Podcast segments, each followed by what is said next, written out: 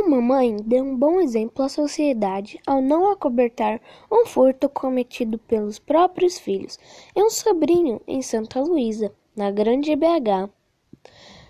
No fim da noite desse domingo, as três crianças, uma de nove e duas de doze, chegaram em casa, no bairro Duquesa, com duas bicicletas levadas de uma chácara. A dona de casa, Maria das Graças Rodrigues Ebert, de 36 anos, estranhou a atitude dos garotos e começou a questioná-los sobre a origem dos objetos. Como os, os meninos se recusavam a dizer a verdade, ela acionou a polícia militar para relatar o delito. Com a chegada dos militares, as três crianças recuaram e confessaram que haviam furtado as bicicletas. Os meninos indicaram a localização do sítio no bairro Palmital, para onde os dois policiais do 35º Batalhão se dirigiram.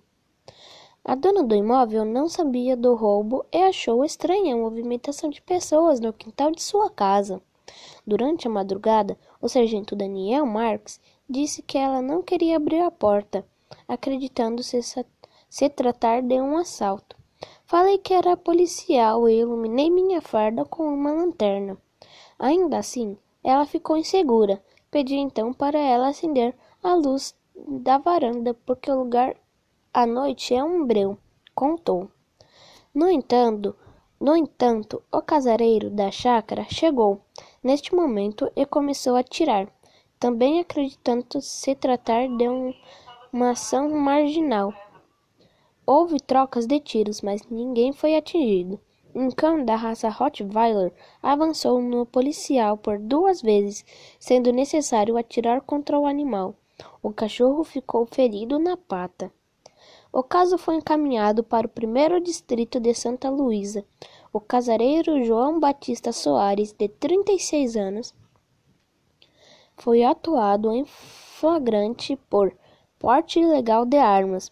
Para o sargento Daniel Marques, a atitude com a mãe não são louváveis e servem como exemplo. Não é todo dia em que tem alguém disposto a dar uma lição nos filhos dessa forma, mas essa é uma maneira de evitar que as crianças se tornem marginais, comentou.